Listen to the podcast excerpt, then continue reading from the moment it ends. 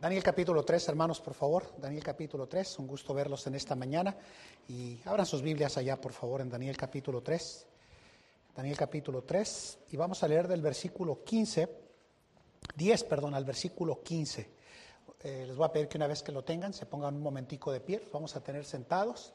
Daniel capítulo 3, versículo 10 al 15. Pónganse un momentico de pie, los vamos a tener sentados. Daniel 3, 10 al 15. Daniel capítulo 3, versículo 10 al versículo 15. ¿Listos? Muy bien. Daniel 3, 10 al 15. Vamos a leer de forma alternada. Yo leo el versículo 10, ustedes el 11 y todos en el versículo 15. Dice así. Tú, oh rey, pusiste ley que todo hombre, en oyendo el son de la bocina, del pífano, del tamboril, del arpa, del salterio, de la zampoña y de todo instrumento músico, se postrase y adorase la estatua de oro. Todos, por favor. Y el que no se postrase y adorase, fuese echado dentro de un horno de fuego ardiendo. Hay unos varones judíos, los cuales pusiste tú sobre los negocios de la provincia de Babilonia, Sadrach, Mesach y Abednego. Estos varones, oh rey, no han hecho cuenta de ti, no adoran a tus dioses ni adoran la estatua de oro que tú levantaste. Entonces Nabucodonosor dijo con ira y con enojo que trajesen a Sadrach, Mesach y Abednego. Al punto fueron traídos estos varones delante del rey. Habló Nabucodonosor y díjoles, ¿es verdad, Sadrach, Mesach y Abednego, que vosotros no honráis a mi Dios, ni honráis la estatua de oro que he levantado? Todos, por favor. Ahora pues estáis prestos para que, oyendo el son de la bocina, del pífano, del tamboril, del arpa, del salterio, de la zampoña, y de todo instrumento músico, os postréis y adoréis la estatua que he hecho, porque si no la adoréis, en la misma hora seréis echados en medio de un horno de fuego ardiendo. ¿Y qué Dios será aquel que os libre de mis manos? Quiero que piensen por favor en cómo en esta porción de la Biblia, Nabucodonosor le dice a, a estos tres jóvenes hebreos, ¿y qué Dios será aquel que os libre de mis manos? Porque estaban a punto de lanzarlos al horno de fuego ardiendo. Yo quiero hablarles en esta mañana a ustedes de desarrollando cristianos a prueba de fuego, desarrollando cristianos a prueba de fuego. Vamos a orar y vamos a pedir la bendición de nuestro Dios sobre su palabra en esta mañana. Padre, bendice esta mañana. Eh, gracias, Señor, por tu presencia y gracias, Señor, porque podemos, como decía el canto, Señor, introductorio, decirte que te amamos. Y, y a eso hemos venido, Señor, a que nos hables, a que te reúnas con eh, nosotros, que tu Espíritu Santo sea quien nos, nos habla a través de tu palabra, Señor. Señor, yo solamente soy un, un conducto por el cual tu palabra es la que nos habla. Y por eso pido que mientras predico tu palabra, Señor, sea tu Espíritu Santo hablándonos a nosotros, a nuestra voluntad, a nuestro intelecto, a nuestra vida, Señor, para que podamos hacer eh, cambios que nos lleven a honrarte, Señor. Bendice este tiempo, Señor, de meditación en tu palabra y permítenos, Señor, conocerte más en Cristo Jesús. Amén. Pueden sentarse, hermanos, por favor. Si hay historias impactantes en la Biblia y motivantes, esta es una de ellas. la porción de la Biblia que nosotros acabamos de leer el día de hoy describe cómo tres jóvenes hebreos, hermanos, que bajo el título de los nombres babilonios se llamaban Sadrach, Mesach y Abednego, estaban enfrentando, hermanos, lo que comúnmente nosotros llamaríamos una prueba literal de fuego eh, en sus vidas, no metafóricamente hablando, sino de un fuego real, eh, genuino, y ser echados básicamente al fuego. Era la premisa que tenían de que si no adoraban la imagen del rey Nabucodonosor, ellos serían lanzados al horno de fuego ardiendo calentado más de las veces que comúnmente se, se hacía. Para mí es importante que primero conozcamos quiénes eran estos tres jóvenes en Daniel capítulo 1. Y mire lo que dice en el versículo 3 al 6 de Daniel capítulo 1. Vaya allá conmigo, por favor. Mire lo que dice allá. Y dijo al rey Aspenaz, príncipe de sus eunucos, que trajese de los hijos de Israel, del linaje real de los príncipes, muchachos, miren, quienes no hubiese tacha alguna, y de buen parecer, y enseñados en toda sabiduría y sabios en ciencia y de buen entendimiento, e idóneos para estar en el palacio del rey, y que les enseñase las letras y la lengua de los caldeos. Y señalóles el rey ración para cada día de la ración de la comida del rey y del vino de su beber, que los criase tres años para que al fin de ellos tuviesen, estuviesen delante del rey. Y fueron entre ellos de los hijos de Judá, Daniel, Ananías, Misael y Azarías. Cuando hablamos de estos tres jóvenes que comúnmente todos identificamos como Sadrach, Mesach y Abednego, los nombres originales de ellos, siendo judíos, eran Ananías, Misael y Azarías. Todos sabemos y entendemos que cuando ellos fueron llevados de la cautividad que Nabucodonosor, ah, por, mandato del Señor, hizo contra el pueblo de Israel, ah, e, entre toda esa generación, hermanos, de personas educadas y, y ricas que fueron llevadas cautivas a Babilonia, iban ellos, iban Ananías, Misael y Azarías. Y Nabucodonosor, hermanos, cuando los llevó a Babilonia, cambió su nombre, hermanos, por nombre de caldeos.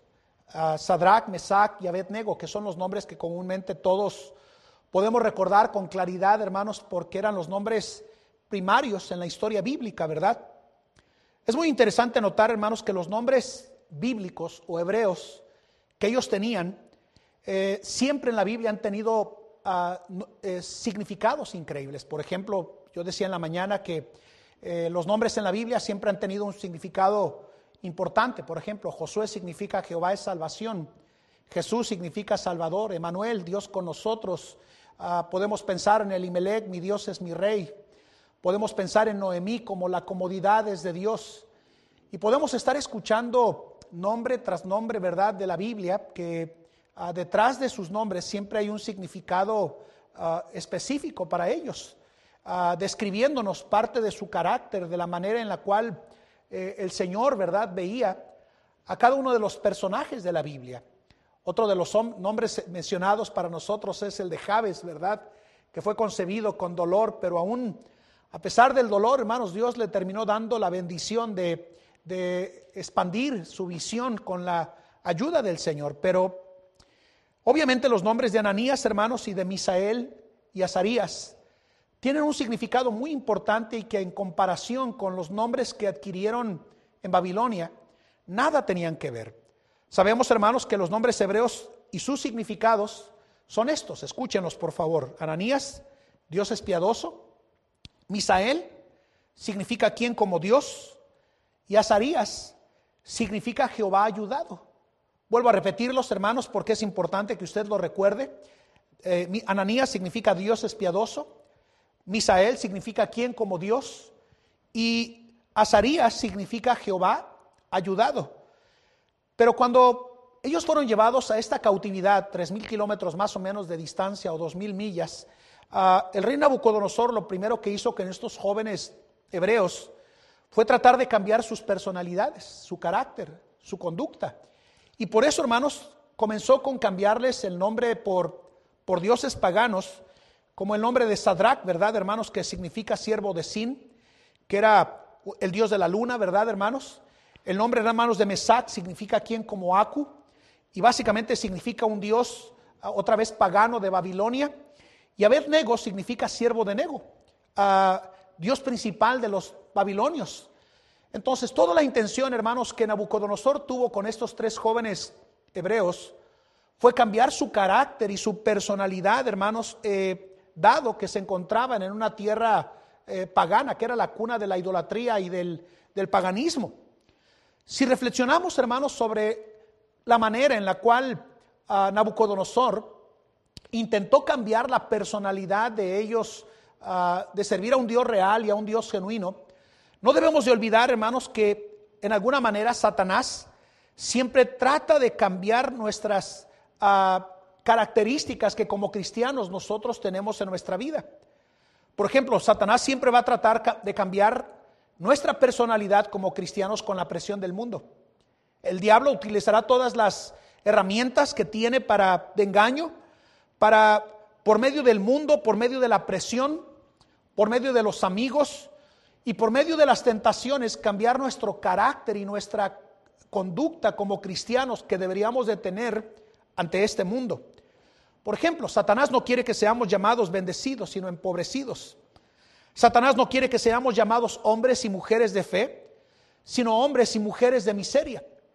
Satanás, hermanos, quiere que ah, ah, los jóvenes no conserven su pureza hasta el día del matrimonio, sino que ah, quiere que jóvenes que deberían de conservar su pureza hasta el día del matrimonio lleguen con manchas y con cosas de las cuales uno se sienta avergonzado.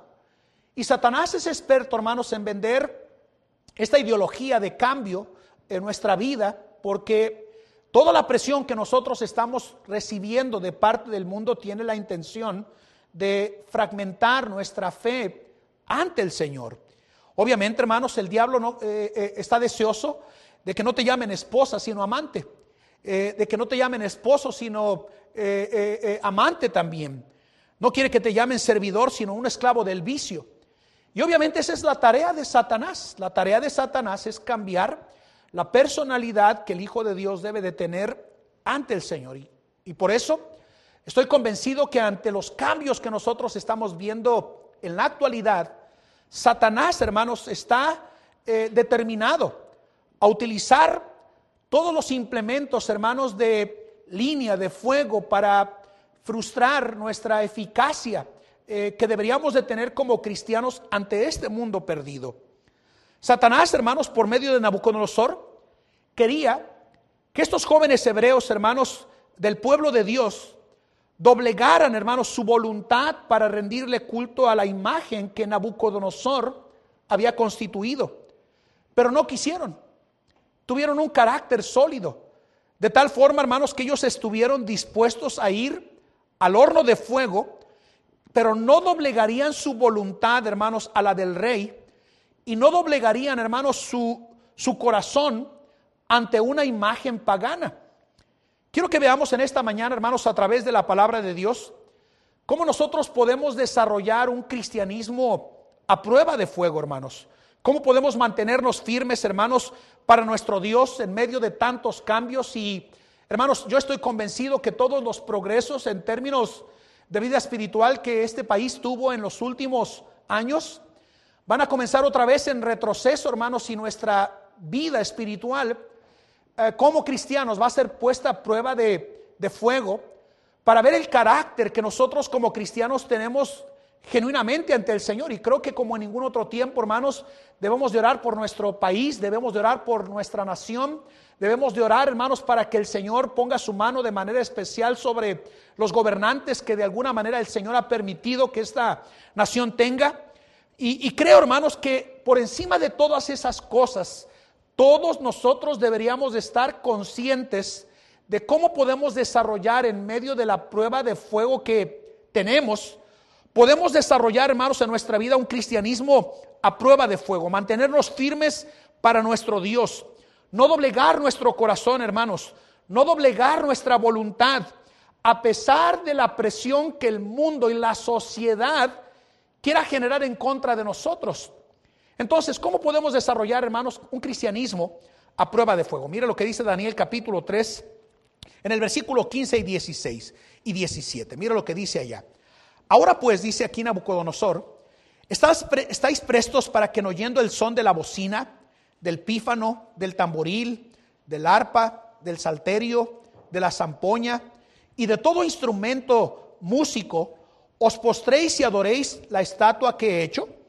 Porque si no lo adoraréis, mire, en la misma hora seréis echados en medio de un horno de fuego ardiendo. ¿Y qué Dios, mire la pregunta de, de Nabucodonosor, ¿Será aquel que os libre de mis manos? Sadrach, Mesach y Abednego respondieron y dijeron al rey Nabucodonosor, no cuidamos de responderte sobre este negocio.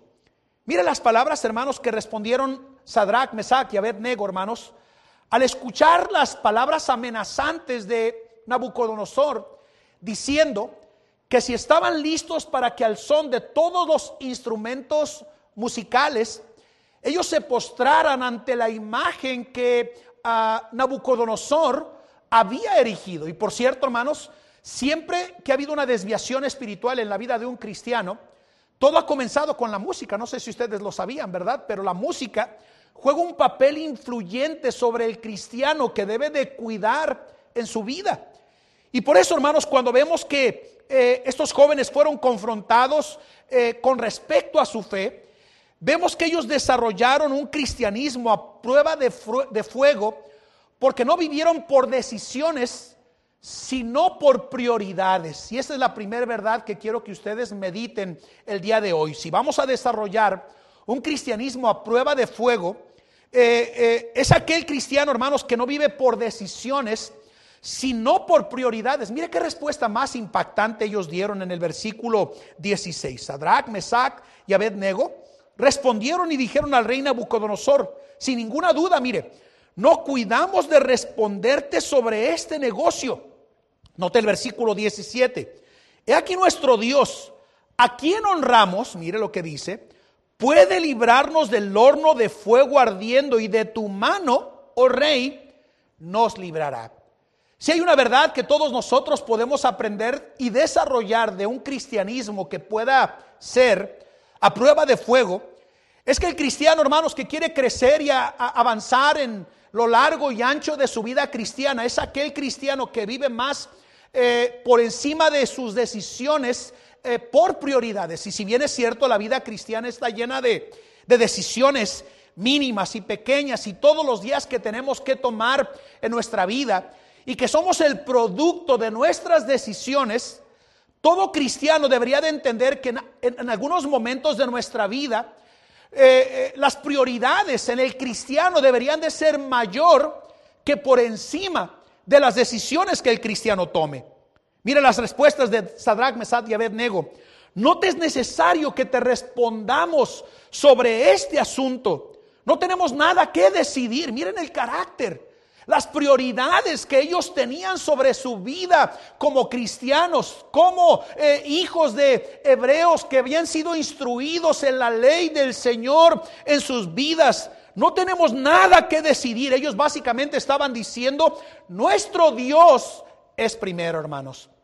Yo creo, hermanos, que una de las cosas más importantes que en este tiempo que nosotros debemos de, de determinar en nuestra vida es que tenemos que aprender como creyentes a vivir por prioridades por encima de nuestras decisiones.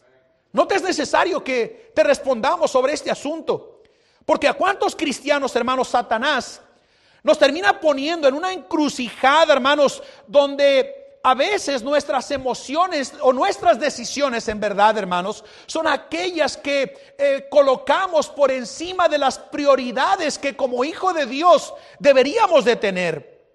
Yo escucho, hermanos, a veces si pienso, como un esposo eh, le dice a su esposa, o Dios o yo, o una esposa diciéndole a su esposo, o tu iglesia o yo. O un jefe de empresa diciéndole al empleado, ¿verdad, hermanos? Tu iglesia o yo. Eh, familias que le dicen a, creyentes, ¿verdad? Tu iglesia o yo. Y qué importante, hermanos, es que el cristiano a lo largo de los años en su vida, como hijo de Dios, aprenda a priorizar en su vida las cosas que realmente valen en la vida cristiana, hermanos. Yo estoy convencido, hermanos, que seguir a Cristo no se trata solamente de una decisión, sino de una prioridad, hermanos. Y yo creo, hermanos, que todo cristiano, si quiere tener eh, en este periodo de tiempo que a nosotros nos ha tocado vivir, es que el cristiano aprenda a priorizar en su vida lo que realmente vale en la vida cristiana. ¿Qué acaso la Biblia no dice más buscad primeramente el reino de Dios y su justicia y que todas estas cosas os serán añadidas? ¿Qué acaso en el libro de Colosenses 1 no nos dice para que en todo tenga la preeminencia, el primer lugar en todo. Porque seguir a Cristo, hermanos, no se trata de una decisión, sino de una prioridad en su vida. Y yo he visto a tantos cristianos a lo largo y ancho de la vida cristiana negociar con el Señor sus prioridades por decisiones determinantes en su vida. Por ejemplo, el domingo no debería de ser una decisión, debería de ser una prioridad, hermanos. Venir a la iglesia del Señor no debería de ser una decisión, sino una prioridad. Debería, hermanos, de ser servir al Señor una prioridad, y más que por encima de una decisión, hermanos. Es una prioridad, hermanos, honrar al Señor en nuestra vida, porque los cultos que venimos a la iglesia, hermanos, no son por decisión, sino por prioridad en la vida del Hijo de Dios. Entonces, hermanos, si vamos a hacer esa clase de cristianos que seamos a prueba de fuego, la primera característica que todo cristiano debe de desarrollar en su vida como hijo de Dios es sus prioridades. ¿Cómo están sus prioridades como cristiano? ¿Qué es lo que realmente vale? ¿Qué es lo que realmente importa en su vida cristiana?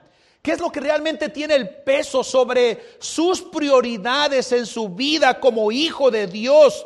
Porque si vamos a resistir este tiempo de cambio, de pandemias y de enfermedad y demás, no debe de vivir por sus decisiones, sino por sus prioridades, hermanos. Amén. Entonces, primer principio, hermanos, desarrolle, hermanos, prioridades por encima de sus principios, de sus decisiones, perdón. Número dos, mire lo que dice el versículo 17. He aquí nuestro Dios a quien honramos, mire, y note esta palabra, a quien honramos, puede librarnos del horno de fuego ardiendo y de tu mano, mire, oh rey, nos librará. Entonces, si vamos a hacer esa clase de cristianos que somos eh, eh, a prueba de fuego, hermanos, eh, a pesar de los cambios inminentes que ya se están generando ante nosotros, por favor revise qué es lo que realmente pesa sobre su vida cristiana, sus decisiones o sus prioridades. Evalúelas, por favor, y póngalos bajo, bajo la lupa de las cosas espirituales y permita que el Señor le ayude a desarrollar a través de los principios de la palabra del Señor el carácter que le lleve a priorizar lo que realmente importa en su vida como hijo de Dios, pero no solamente debe de, de, cuidar que sus prioridades sean mayores a sus decisiones, sino que aquel cristiano que quiere desarrollar un cristianismo a prueba de fuego, es cuando una persona tiene una fe firme. Es cuando una persona tiene una fe firme. Note lo que dice el versículo 17. He aquí nuestro Dios, a quien honramos, mire, puede librarnos del horno de fuego ardiendo y de tu mano, mire, oh rey nos librará. Eran creyentes de fe firme. Creo, hermanos, que si hay una área donde todo cristiano en este tiempo de pandemia debe de cuidar su vida espiritual es en la calidad de fe que tiene delante del Señor. Estos tres jóvenes hebreos, hermanos, Ananías, Misael y Azarías, estaban seguros, convencidos y determinados por su fe que ellos habían aprendido de forma personal que el Señor les ayudaría, que el Señor los libraría de la mano del rey que su fe era firme, hermanos, e, e, en la confianza de que el poder de Dios era capaz de librarlos de la mano de Nabucodonosor, del propio horno de fuego que había sido calentado siete veces más para quemarlos por la ira que Nabucodonosor tenía en contra de estos jóvenes hebreos. Todo cristiano en esta generación, hermanos, debe de estar consciente que Satanás siempre va a intentar derribar nuestro cristianismo y, algo que muchos cristianos llegamos a olvidar y, y pasamos por alto en nuestra vida cristiana en este periodo de cambios es que la primera eh, eh, barricada de seguridad que Satanás intentará derribar en nuestra vida como cristianos, ¿saben cuál es? Nuestra fe. Nuestra fe. Si hay algo que está siendo puesto bajo, bajo un calor intenso de, de, fuego, de prueba, hermanos, en este periodo de tiempo que a nosotros nos ha tocado vivir, es nuestra fe, hermanos. Y creo, hermanos, que deberíamos de evaluar la calidad de fe que nosotros tenemos en nuestra vida, porque esa es la primera fortaleza que Satanás intentará derribar en nuestra vida, nuestra fe. Por eso cuando el apóstol Pablo habla de la armadura del cristiano, nos dice en el libro de Efesios, y vaya conmigo por favor en el libro de Efesios capítulo 6. Noten lo que dice en el libro de Efesios capítulo 6, eh, eh, en el versículo, uh, Efesios capítulo 6, versículo 16. ¿Sí están ahí conmigo ya, hermanos? Miren lo que dice allá. Sobre todo, tomando el escudo de la fe, miren lo que dice, con que podáis apagar todos los dardos de, de fuego del maligno. Si usted estudia, y, eventualmente quiero comenzar un estudio de la armadura del cristiano, ¿verdad? Aquí, basado en Efesios capítulo 6, pero cada vez que usted encuentra una de las piezas de la armadura, el apóstol Pablo, hermanos, da unas descripciones eh, esenciales de lo, que, de lo que significa cada pieza de la armadura para el cristiano, pero cuando habla de nuestra fe, nos dice que por encima de todas las cosas deberíamos de cuidar nuestro escudo de la fe con que nosotros podamos apagar los dardos de fuego del maligno en contra de nosotros. Hermanos, nuestra fe está siendo puesta a prueba como en ningún otro tiempo. Díganme si no es verdad, hermanos. Con esta aprobación de, matrimonios del mismo sexo, con estas leyes, hermanos, que van a favor del aborto, díganme si no es verdad. Con estas leyes, hermanos, que quieren hasta cierto punto uh, limitar el lenguaje que los siervos de Dios utilizan en sus púlpitos al predicar la palabra de Dios, hermanos. El diablo está tratando de lanzar dardos de fuego en contra de nosotros para neutralizar la fe de nosotros como cristianos. Todos nosotros somos conscientes de que años atrás, hermanos, en el estado de Texas, esta gobernadora, ¿verdad? Lanzó un edicto literal de que ningún pastor podía pararse y de, denunciar que las uniones entre el mismo sexo eran pecado porque eran eh, eh, puestos en evidencia de que ellos serían encarcelados y nuestra fe está siendo puesta a prueba, hermanos, de esa manera. Yo creo que como cristianos, hermanos, estamos viviendo últimos tiempos de tal forma, hermanos, que aún gobernadores como en estados de como el de California encontramos que están prohibiendo reuniones hasta dentro de la familia. Nuestra fe, hermanos, está siendo puesta a fuego. Está siendo, hermanos, puesta en un punto donde todo cristiano va a evidenciar la calidad y la madurez de su fe como cristianos y por eso, si vamos a desarrollar un cristianismo a prueba de fuego, hermanos, debemos de usar ese escudo de fe para resistir los dardos de fuego que el maligno está lanzando en contra de nosotros. El propósito, hermanos, de lanzarlos es hacer ineficaz nuestra fe. El propósito, hermanos, de esos dardos de fuego es neutralizar eh, eh, la luz con la cual como creyentes y como iglesia deberíamos de brillar ante esta sociedad que está cada vez más sumida en las tinieblas, hermanos. El diablo, hermanos, está determinado, hermanos, a hacernos pensar, si tú no diezmas, no te alcanzará. Si tú no haces horas extras, no vas a salir adelante con tus gastos. El diablo, hermanos, está determinado a decirnos, quédate en tu trabajo, no vayas al culto. El diablo está determinado, hermanos, en neutralizar nuestra fe, diciéndonos, si pierdes tu familia por causa de Cristo, no vas a tener nada en la vida. Y le tengo que decir el día de hoy, la familia no se pierde sirviendo al Señor, por el contrario, se unifica sirviendo al Señor, hermanos amados. Un cristianismo a prueba de fuego. Sabe que con su pastor, que es el Señor, nada le faltará que Él suplirá todas sus necesidades.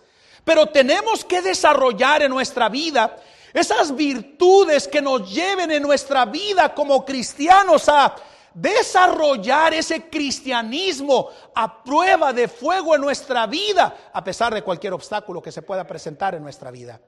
Primera cosa, el cristiano tiene que recordarse que vive no por decisiones, sino por prioridades. Segundo principio, hermanos, que tenemos que aprender, claro, si queremos tener un cristianismo a prueba de fuego a lo largo de los años en nuestra vida cristiana, es que definitivamente en su vida como cristiano es una persona de fe. ¿Usted es una persona de fe, querido hermano?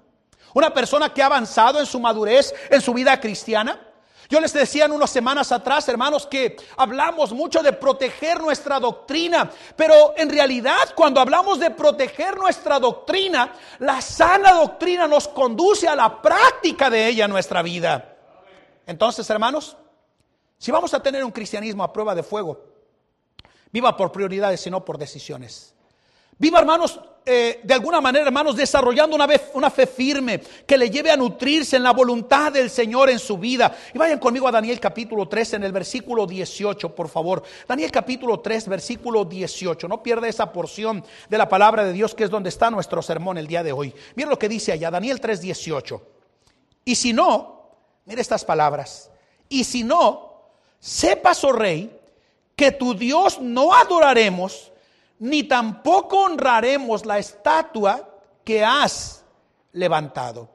Si vamos a tener esa clase de cristianismo que pueda ser Resistente a toda la prueba y la dificultad que nosotros estamos viviendo. Miren, en este periodo de pandemia, hermanos, yo he visto a tantos cristianos preocupados, desanimados, desalentados, ¿verdad, hermanos? En un punto de sus vidas donde parece ser que, que están como cuando agarran a un pollo, ¿verdad? Y le cortan la cabeza. No sé si usted ha visto alguna vez ese tipo de eventos, ¿verdad? Donde le cortan la cabeza al, pollo, ¿verdad? Y a veces el cuerpo, ¿verdad, hermanos? Del, del pollo está corriendo sin, sin, sin objetivos y sin meta ¿verdad? Porque ya no tiene la cabeza que, le guía, ¿verdad? Conectada con su cuerpo como una reacción de que, de que todavía, hermanos, la sangre está corriendo por el cuerpo de ese pollito asesinado, ¿verdad, hermanos? Y saben, hermanos, hay tantos cristianos tan afanados por la vida, ¿sí o no? Tan afanados por los problemas, tan afanados por las dificultades, hermanos, porque se han dejado de conectar con la cabeza que es Cristo Jesús para que podamos tener una fe firme y desarrollable en nuestra vida en tiempos de pandemia, hermanos. Amén. Entonces, prioridades por encima de decisiones. Una fe firme. Pero también si vamos a desarrollar un cristianismo a prueba de fuego, hermanos, lo vamos a desarrollar cuando no vivimos por emociones, sino por convicciones. Yo creo, hermanos, que el cristianismo de hoy, hermanos, tiene todo su cristianismo, hermanos, a flor de piel, sí o no, hermanos. Es demasiado emotivo, demasiado sensible, demasiado frágil, porque vive más por emociones que por convicciones en su vida. Mire las palabras de estos tres jóvenes hebreos y se nos olvida que no estamos hablando de personas maduras en edad. Estamos hablando de jóvenes que promedialmente en edad eran jóvenes entre 17 a 20 años de edad, pero que tenían convicciones bien sólidas, hermanos. ¿Saben, hermanos? Si vamos a desarrollar esa clase de cristianismo, hermanos, que sea prueba de fuego.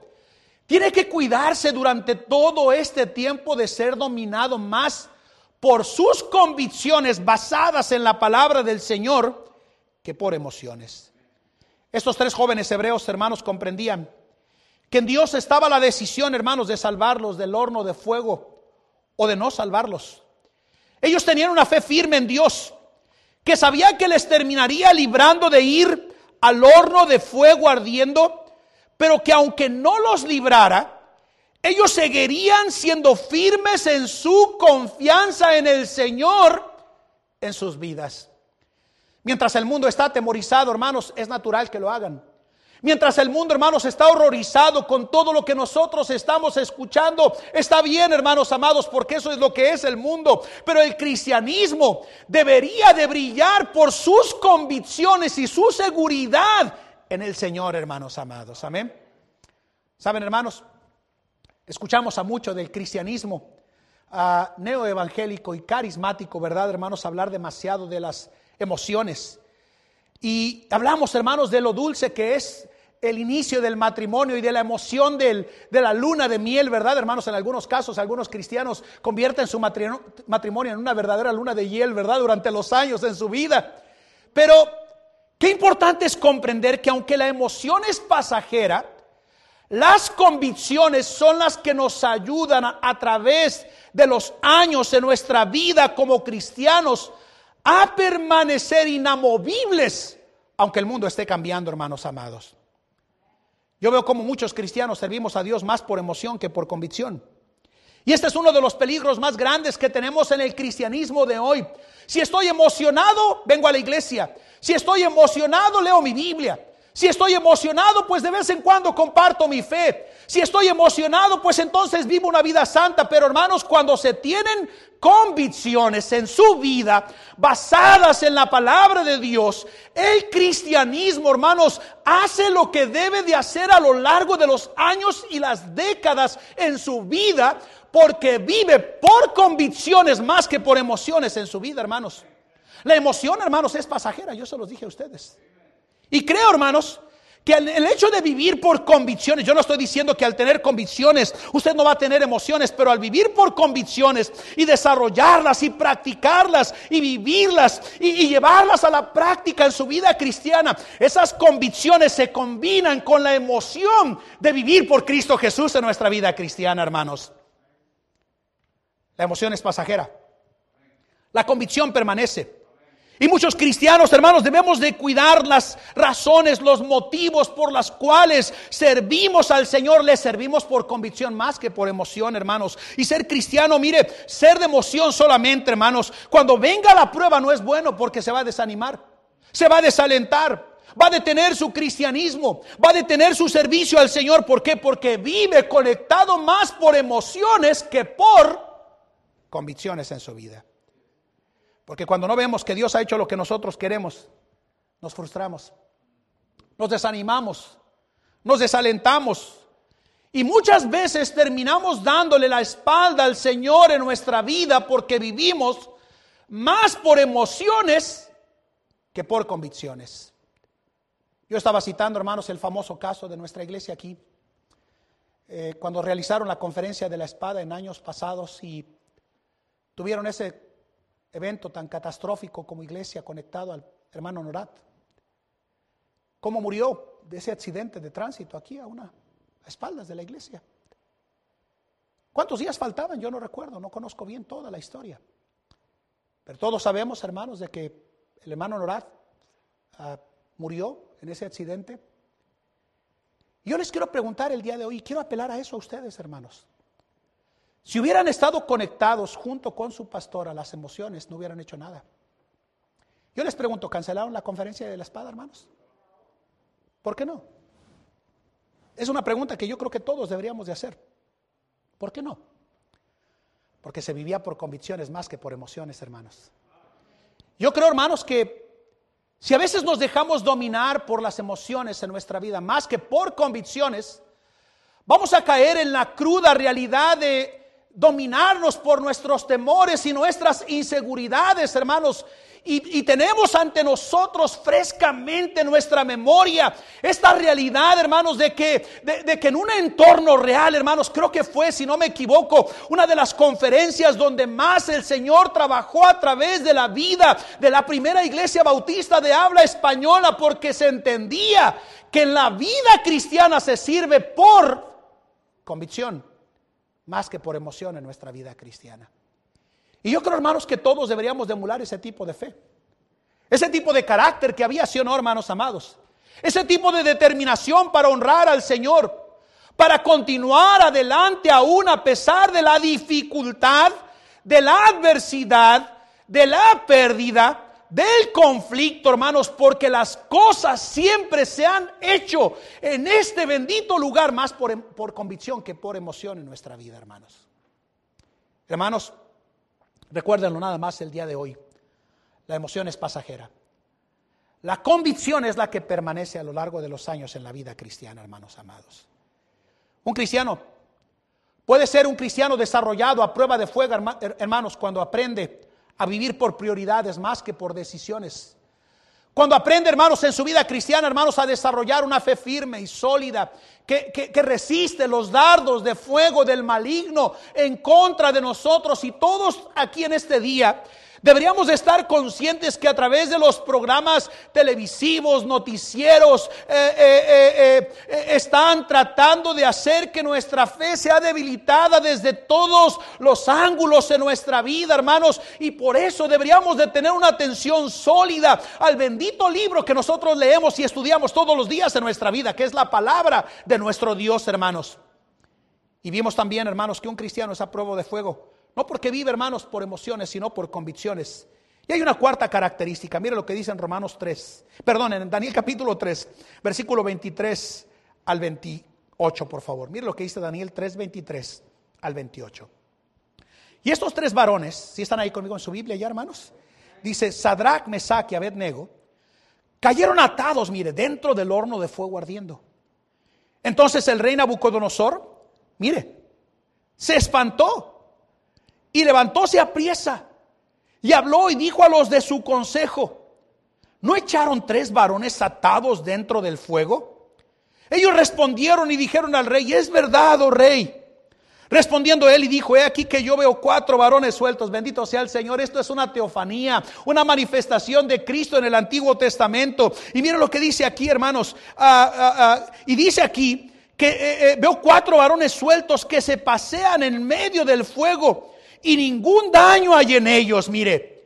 Y al parecer del cuarto es semejante, mire, a hijo de los dioses. Entonces Nabucodonosor se acercó a la puerta del horno de fuego ardiendo y habló y dijo, Sadrach, Mesach y Abednego, siervos del Dios Altísimo, mire, salid y venid. Entonces Sadrach, Mesach y Abednego salieron del medio del fuego y juntáronse los grandes, los gobernadores, los capitanes, los del consejo del rey, para mirar a estos varones como el fuego no se enseñoreó de sus cuerpos, mire, ni de sus cabellos, de sus cabezas fue quemado, ni sus ropas se mudaron, ni, ni olor de fuego había pasado por ellos. Dice que entonces Nabucodonosor habló y dijo, bendito el Dios de ellos, de Sadrach, Mesach y Abednego, que envió su ángel, y nota lo que dice, libró sus siervos, que esperaron en él y el mandamiento del rey mudaron y entregaron sus cuerpos antes que sirviesen ni adorasen a otro Dios. Y aparece la palabra de Dios con D minúscula, que su Dios con D mayúscula, hablando del Dios vivo y verdadero al cual nosotros servimos, hermanos. La cuarta característica, hermanos, que nos va a ayudar a desarrollar un cristianismo a prueba de fuego, hermanos, es que al momento que nosotros comenzamos, hermanos, en nuestra vida a vivir bajo prioridades y no por decisiones, cuando comenzamos a ejercer, hermanos, en nuestra vida una fe firme, cuando comenzamos a vivir, hermanos, por convicciones más que por emociones en nuestra vida como cristianos, es que podemos comenzar a ver el poder de Dios en nuestra vida, obrando de manera sobrenatural en nuestra vida, hermanos. Dios permitió que los tres jóvenes hebreos fueran echados al horno de fuego ardiendo.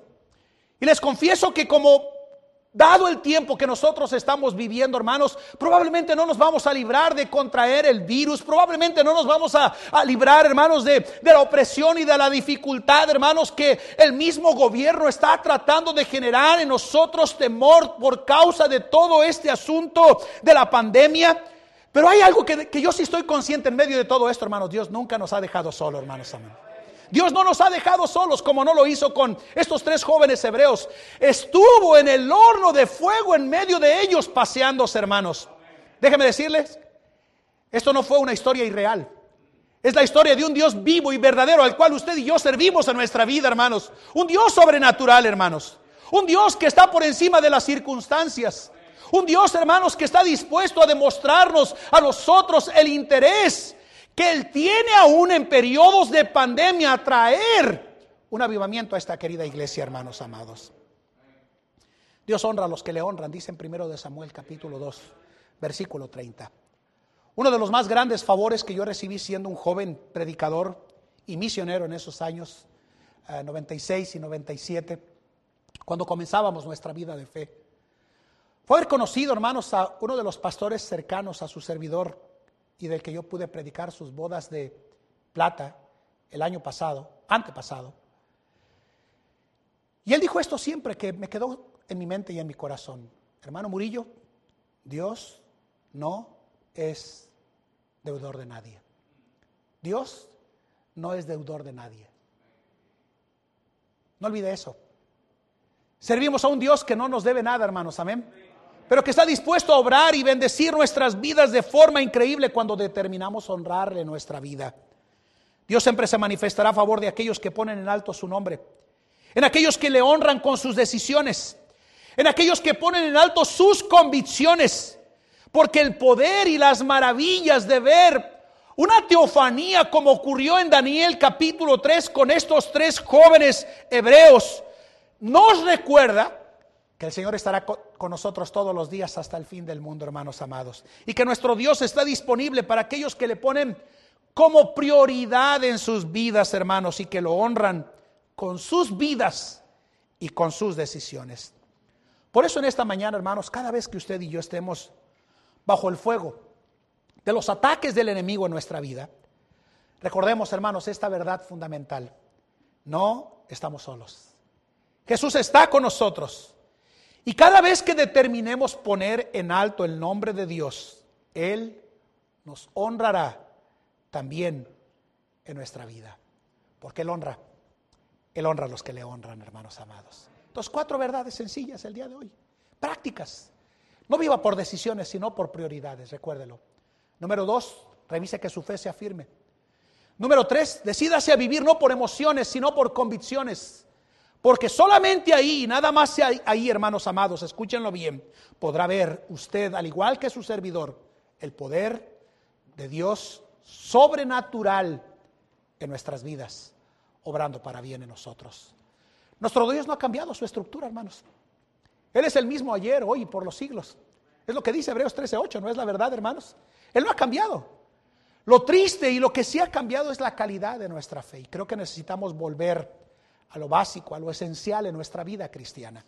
Esto es esencial, hermanos. Amén. Que el Señor nos ayude. Vamos a orar. Incline su rostro, cierre sus ojos. Vamos a orar. Padre, te doy gracias por este día. Te doy gracias por esta oportunidad que me das de predicar tu palabra a tu pueblo, Señor. En tiempos, Señor, como los que nos ha tocado vivir en nuestra vida. ¿Cómo necesitamos desarrollar un cristianismo a prueba de fuego? Y mi Dios, yo oro mientras Ah, predico y enseño tu palabra, Señor, que nos ayudes a cada uno de los que están presencial en este auditorio y en casa viendo este sermón, Señor. Que nos ayudes a desarrollar en nuestra vida un cristianismo a prueba de fuego, Señor. Señor, ayúdanos a cuidar nuestras prioridades por encima de nuestras decisiones. Es más, que nuestras prioridades determinen las decisiones que tomamos, Señor, en nuestra vida. Ayúdanos a vivir, Señor, bajo la convicción de nuestra fe, desarrollando una vida espiritual. Y ayúdanos, Señor, a tener más convicciones que emociones en nuestra vida para poder ver el poder sobrenatural de nuestro Dios que está disponible para cada uno de nosotros, Señor. Señor, obra de manera especial, Señor, en tu pueblo y en cada uno de nosotros.